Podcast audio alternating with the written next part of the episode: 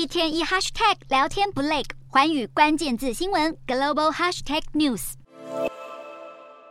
美国当地时间六月十九日，因纪念解放奴隶制度的六月节假期，美股休市一天。欧洲股市方面，投资人聚焦世界第二大经济体中国上周意外降息后，是否会渐渐走向货币宽松政策？然而，中国并未公布任何刺激经济的具体措施，加剧投资人对经济衰退的担忧。欧洲三大股市全数收低。英国股市下挫五十四点二四点，收七千五百八十八点四八点；德国股市大跌一百五十六点四三点，收一万六千两百零一点二零点；法国股市下跌七十四点六零点，收七千三百一十四点零五点。以上就是今天的欧美股动态，